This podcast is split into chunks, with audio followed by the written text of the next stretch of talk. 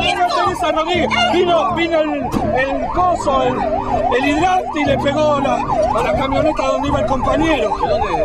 El compañero de acá de Cerillosa. ¿Dónde le pegó?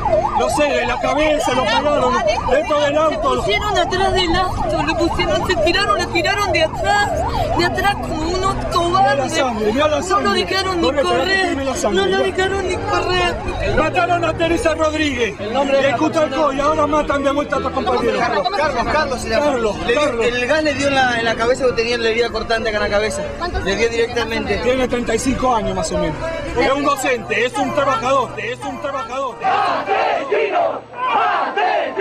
Hubo cinismo en los que obedecieron las órdenes. Si uno escucha las filmaciones, eh, los las compañeras fueron muy agredidas. Carlos fue agredido en su auto antes de que Poblete disparara. Sandra Rodríguez es la, la persona que estamos escuchando, la viuda de Fuente Alba, que lleva adelante una lucha, no sola, por suerte, acompañada por una enorme cantidad de personas en la sensibilidad de, un país y en la lucha gremial de los sindicatos docentes, la verdad que de norte a sur y de este a oeste de la Argentina. Que aunque haya muerto solamente Carlos, fue un genocidio eso. Y por genocida debería pagar el exgobernador Jorge Jesovich, que fue el que dio la orden. El operativo en Aveluto estaba comandado por el jefe de la policía, por el subjefe de la policía y por todos los hombres más importantes porque yo pedí de que se tuviera especial cuidado en que no tuviéramos un, un problema de, de esta naturaleza. Naturalmente uno propone y Dios dispone lamentablemente. Sovich reivindicó eso. Él hizo apología de la criminalización de la protesta. Eso es lo que nosotros no podemos permitir como sociedad. No, no pienso renunciar. Yo he actuado en el marco de la Constitución y de la ley y tengo un mandato que voy a respetar. Yo no soy Chacho Álvarez, que ante el primer problema salió disparado de la casa de gobierno. Fue una muy mala clase pública esa. Y, y nuestra lucha es eso, revertir esa clase pública que se quiso dar ese día. ¿Quién era Carlos Fuente Alba? Era un tipo que había nacido en Jujuy en 1966, en pleno inicio del onganiato. Creció en una familia humilde cerca del lago Lácar, en San Martín de los Andes. Se trasladó a la capital de la provincia para hacer estudios secundarios en la Escuela Industrial General Torres. Era técnico químico. Después tuvo un montón de empleos en un laboratorio, en un supermercado, en un hangar, en una radio y en una fábrica de jugo. Allá por la década del 80 trabajó en el Sindicato de la Construcción, en la UOCRA. Se afilia al MAS, Movimiento al Socialismo, de donde se aleja en 1993 para incorporarse al Movimiento Intersindical de Estudiantes Revolucionarios de Argentina Regional Neuquén, en lo que empieza a ser su militancia más específica patagónica. Se recibió de docente en el 2005, a los 38 años. Trabajó como profesor de química en el Centro Provincial de Enseñanza Media 69 de la Cuenca 15, uno de los barrios más pobres del oeste de Neuquén. Fue elegido en el 2006 como el rey del colegio, quería decir el mejor profesor. ¿Quién otorgaba esta distinción? Los alumnos.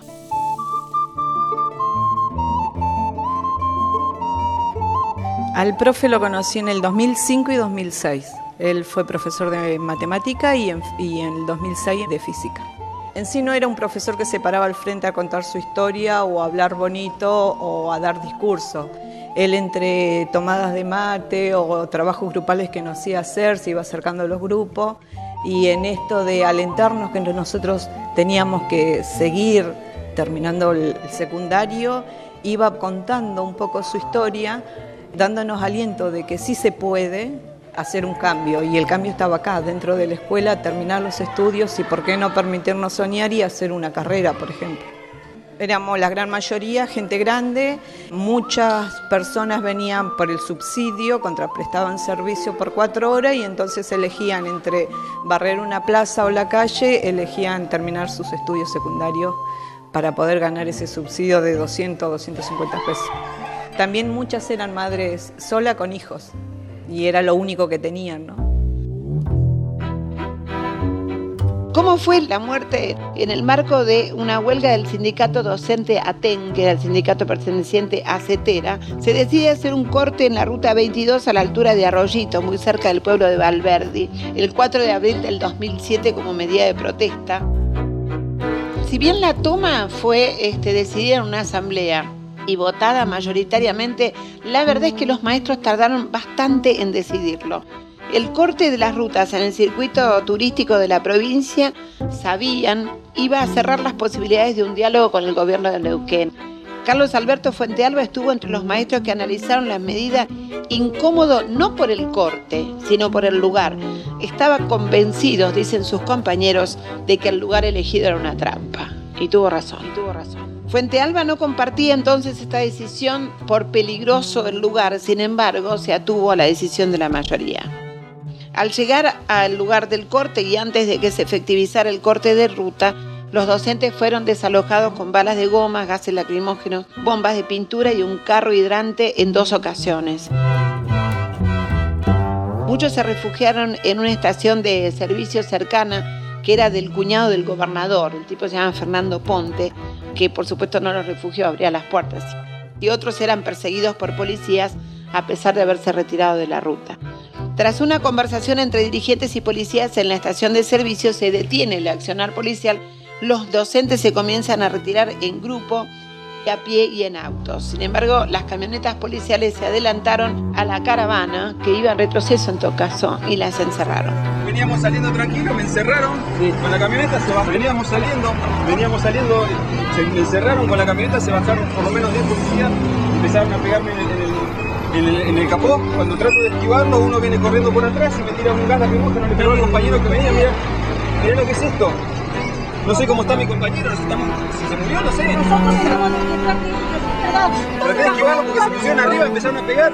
Fuente Alba se encontraba en el asiento trasero de un auto Fiat 147 patente ACM 169 que se retiraba del lugar cuando un policía de nombre José Darío Poblete, integrante del Grupo Especial de Operaciones Policiales de la ciudad próxima de Zapala, un tipo que tenía denuncias por violencia, hoy diríamos violencia familiar, disparó una granada de gas lacrimógeno marca Towers hacia el auto que se encontraba a unos dos metros de distancia. Cuando trato de irme me tiran un gas lacrimógeno porque mi compañero venía sentado acá porque venía como con cinco más tratando de sacarlo. en la cabeza. En la cabeza le pegaron. Mirá el gas lacrimógeno, mirá, no, no toqué nada para que se vaya la cabeza. Creo, creo que lo llevaron a una ambulancia, no sé. El chico cuando estaba en el piso le comenzaron a arrojar agua con el hidrante ahí al grupo A los que trataban de estaba- ayudarlo porque me tiraron adentro, no se podía respirar, casi me muero. Lo más denigrante de esto es que el policía se paró exactamente ahí a un metro y medio, apuntó y tiró al auto. Esto es lo más denigrante que hay que denunciar. El auto iba para su hombre. Pasa, hombre, pues vamos avanzando atrás, a- a- adelante de ellos vamos avanzando. El policía, se, el policía se puso ahí a un metro y medio, acomodó y tiró la bala. A la cabeza de mi compañero, a de la cabeza. El cartucho de gas lacrimógeno atravesó el vidrio del vehículo e impactó en la nuca de Fuente Alba. No solamente a quemarropa, sino a traición, causándole un hundimiento de cráneo. El daño cerebral es muy importante.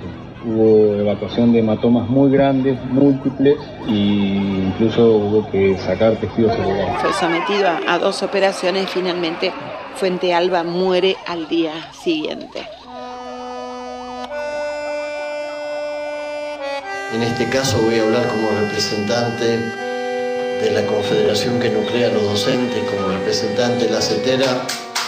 Para nosotros es un hecho importante poder expresar a organizaciones que representan a los trabajadores mancomunadas en la defensa de algo que no tendría que estar en discusión la vida de los trabajadores y trabajadoras y el derecho al reclamo social, tal cual lo planteaba el compañero Moyar.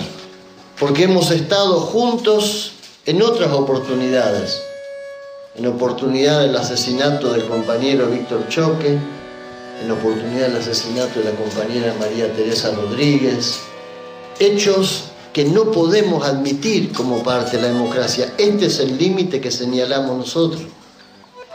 La lucha de los trabajadores tiene que expresarse en condiciones tales que forme parte de la vida de la democracia. No se puede admitir que se pone en juego la vida en el momento que sale a pedir una recomposición salarial.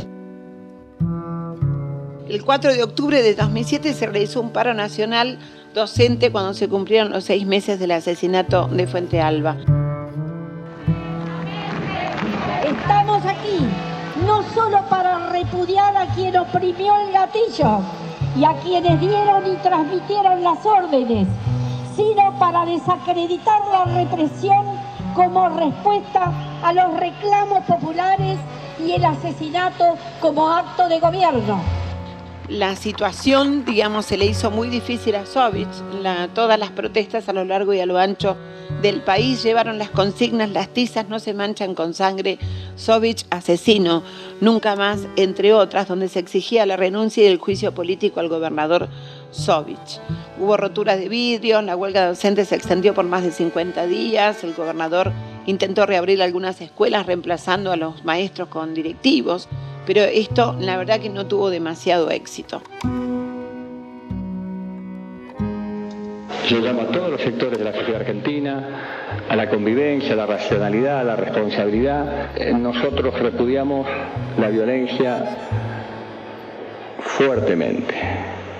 Y por supuesto, quienes estamos en el Estado tenemos que ejercer con responsabilidad el monopolio de la seguridad como corresponde más en este tipo de movilizaciones, debemos hacer con mucha responsabilidad porque tenemos que garantizar que los argentinos podamos convivir y que todos nos podamos expresar. Es preferible a veces eh, aparecer como permisivo total. Yo amo la vida, quiero la vida de todos, aún hasta los adversarios más fuertes, siempre con justicia, siempre con memoria, pero la vida en serio y siempre hay que garantizar y sobreguardar la vida antes que hacer ninguna demostración de esta doctrina de seguridad nacional 2 que algunos la fueron acuñando durante mucho tiempo y parece ser que para ser buen gobernante había que andar con un palo en la mano. El dolor incomparable de la pérdida de una vida humana. ¿Qué no importa? Si estaba más acá, más allá. A mí es un argentino que según su visión, él estaba haciendo lo que correspondía y por pensar de una determinada forma, por ahí, o ahí, o allí, fue eh, fusilado. Fue fusilado y eso evidentemente no puede pasar ni debe pasar nunca más en la Argentina. Móvil. El gremio docente de Neuquén solicitó a la justicia que sea citado a indagatoria el gobernador Jorge Sovich por su responsabilidad política en el crimen del maestro Carlos Fuentealba, que ocurrió en el mes de abril último durante una represión policial. Este pedido fue elevado al juez de instrucción penal, Cristian Piana, a quien ATEN, la Asociación de Trabajadores de la Educación, solicitó ser parte querellante en la investigación que debe determinar la responsabilidad en la cadena de mandos policial y política durante la represión del 4 de abril. El dirigente gremial repudió las declaraciones del actual jefe de policía, comisario Rolando Figueroa, quien afirmó que el cabo Darío Poblete, acusado por el crimen de Fuente Alba, es un referente para la institución policial. Desde Radio Nacional San Martín de los Andes, en todo el país, informó Norberto Gilserman. A pesar de las protestas políticas en todo el país que pedían el juicio a Sovich, la legislatura provincial se mantuvo cerrada ni siquiera abrieron las puertas para tratar el tema. Cuando finalmente se reunió y la oposición hizo el pedido de juicio político, por supuesto fue archivado por el oficialismo neuquino. imponer a José Darío Poblete una única condena total de prisión perpetua con más la inhabilitación absoluta perpetua y costas del proceso por ser autor penalmente responsable de los delitos de homicidio calificado por haber sido cometido por un miembro integrante de las fuerzas policiales abusando de su función. Poblete fue finalmente procesado imputándole el delito de homicidio calificado, se llamó esta causa Fuente Alba 1, y la autoría material del asesinato.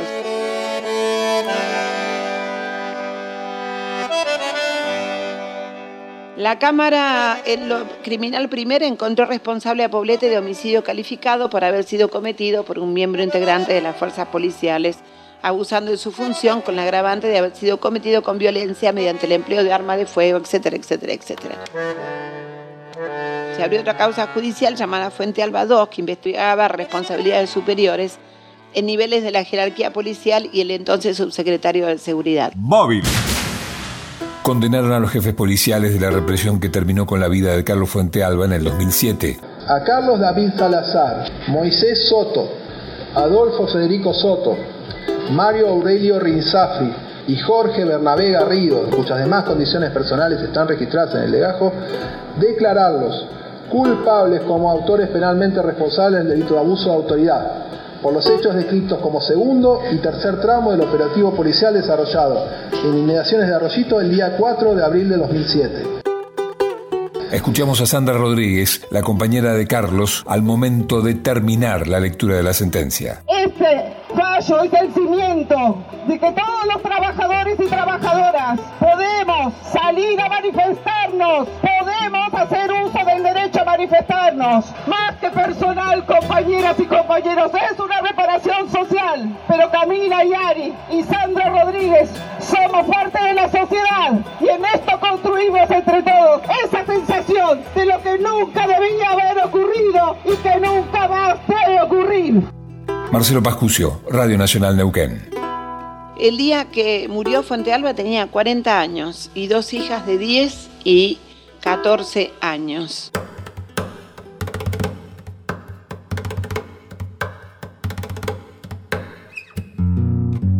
La voz autorizada para un breve comentario final yo la quiero colocar en Osvaldo Bayer, que hizo un comentario de esta manera en aquel exacto momento.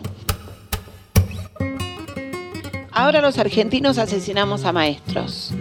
Después de la célebre desaparición de personas llamada la muerte argentina en el mundo, nos gusta el detalle y nos especializamos en docentes. Un ejemplo para el mundo, Sovich batió el récord. Sovich le ganó al maestro Fuente Alba, tiro en la nuca y ya está. ¿Y por qué no puede hacer esto Sovich? ¿Acaso Irigoyen no reprimió a balazo limpio a los peones rurales patagónicos que pedían la semana de trabajo, aquello de la semana trágica a los hacheros de la forestal?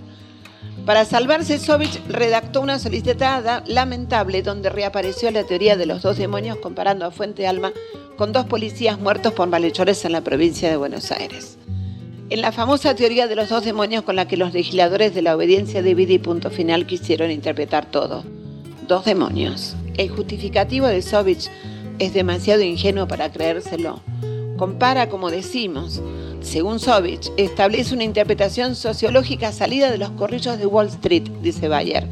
Me duele la muerte del docente neuquino a manos de un policía. También me duele la muerte de los policías en Caballito y Saavedra a manos de delincuentes. La muerte del maestro por un sicario bestial que se debe haber sentido muy importante cuando recibió la orden de reprimir supera como símbolo todo lo deslenable. Usted, Sovich, asesinó al maestro. El último proyecto de este maestro fue llevar la escuela a los albañiles. Mientras los magnates viajan en autos cada vez más pesados, que envenenan más y más el ambiente, Fuente Alba quería llevar la escuela a los albañiles, quería levantar casas, sueños. Sueños, sí, pero peligrosos, ¿no, Sovich? Mejor meterle un tiro en la nuca.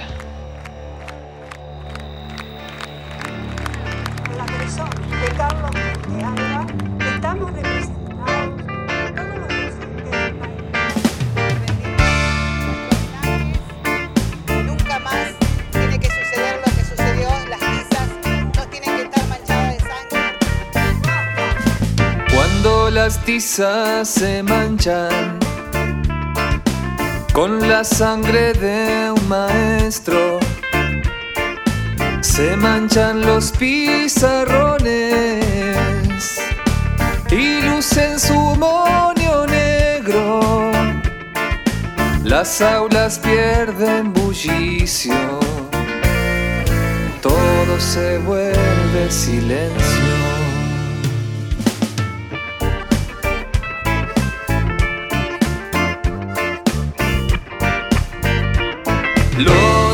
De las escuelas parecen un cementerio y en lugar de algarabía tan solo escuchamos al viento corriendo como un fantasma con un quejido siniestro.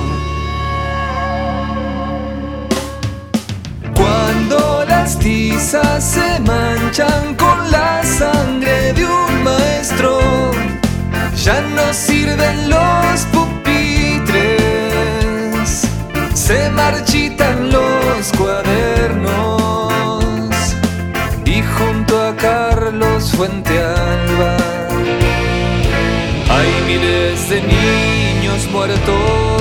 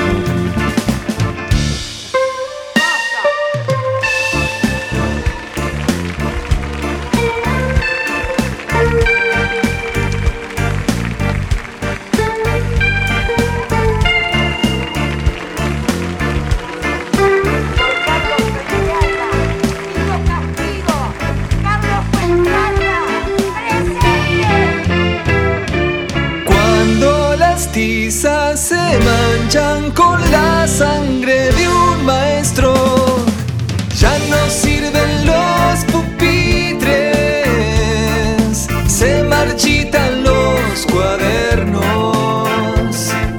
Y junto a Carlos Fuente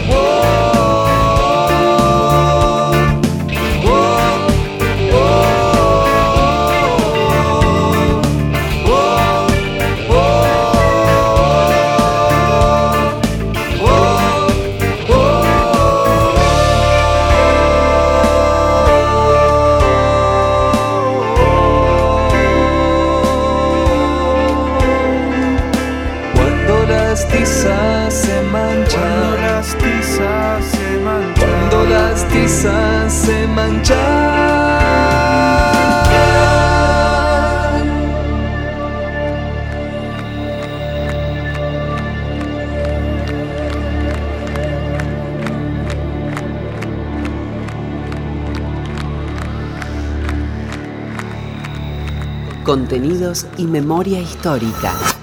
Radio Nacional.